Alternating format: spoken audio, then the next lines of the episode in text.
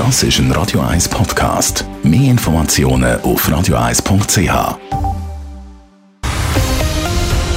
Radio 1 Thema.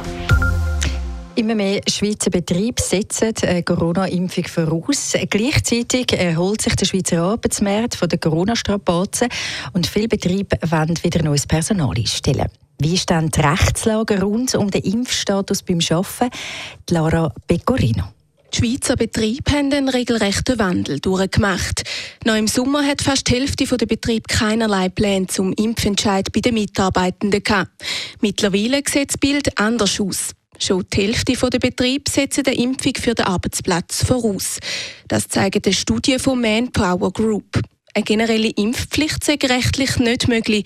Massnahmen im Rahmen des Schutzkonzepts aber schon, erklärt Daniela Lützelschwab vom Verband Arbeitgeber Schweiz. Im Rahmen von dem Schutzkonzept dürfen wir auch den Status erfragen, den ein Mitarbeiter hat. Und wir sind auch schon der Ansicht, dass es möglich sollte sein, dass man Mitarbeitende örtlich voneinander trennt. Beispielsweise die nicht Geimpften sollen im Homeoffice arbeiten. Solche Lösungen erachten wir als sinnvoll, die sie passen und auch als erlaubt.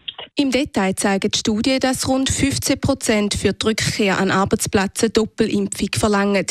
13 Prozent der Betriebe planen so einen Nachweis und ein guter Fünftel haben eine Impfpflicht für bestimmte Mitarbeiterrollen. Weniger Verständnis für die Frage nach dem Impfstatus hat der Arbeitnehmerverband Travail Suisse. Am Arbeitsplatz sollen stattdessen strikte Schutzkonzepte umgesetzt werden, fordert der Präsident Adrian Wüttrich. Für uns ist der Arbeitsplatz ein sozialer Ort. Man kann nicht herauslesen, ob man jetzt arbeiten will oder nicht. Darum gelten äh, am Arbeitsplatz ganz besondere wichtige Bedingungen. Und dort finden wir, dass nicht muss vorausgesetzt werden dass man gegen irgendetwas geimpft ist. Selbstverständlich gibt es Ausnahmefälle, aber das gilt sicher nicht für das Gros der Arbeitnehmenden in der Schweiz. Abgesehen von den Erwartungen rund um den Impfstatus zeigen die Studien aber auch, dass beim Schweizer Arbeitsmarkt generell wieder Rupsi geht.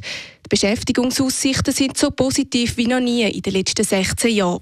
Der Trend zeigt sich auch in Zürich, bestätigt der Abteilungsleiter Luc Zubrist vom Zürcher Amt für Wirtschaft und Arbeit. Wir stellen ebenfalls eine sehr positive Dynamik auf dem Arbeitsmarkt fest. Die Arbeitslosenquote ist seit dem März eigentlich Monat für Monat äh, gesunken und hat jetzt schon fast das Vorkrisenniveau erreicht. Und das ist der stärkste Rückgang, äh, den man seit 20 Jahren kann beobachten kann. Also es sieht auch im Kanton Zürich sehr gut aus. Ein Drittel der Betriebe wird in diesem Zusammenhang auch wieder deutlich mehr Personal einstellen.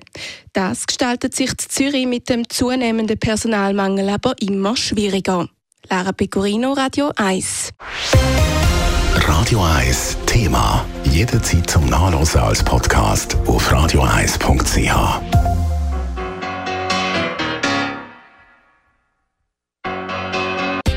Radio 1 ist Ihre Newsender. Wenn Sie wichtige Informationen oder Hinweise haben, rufen Sie uns an auf 044 208 1111 oder schreiben Sie uns auf redaktion.radio1.ch.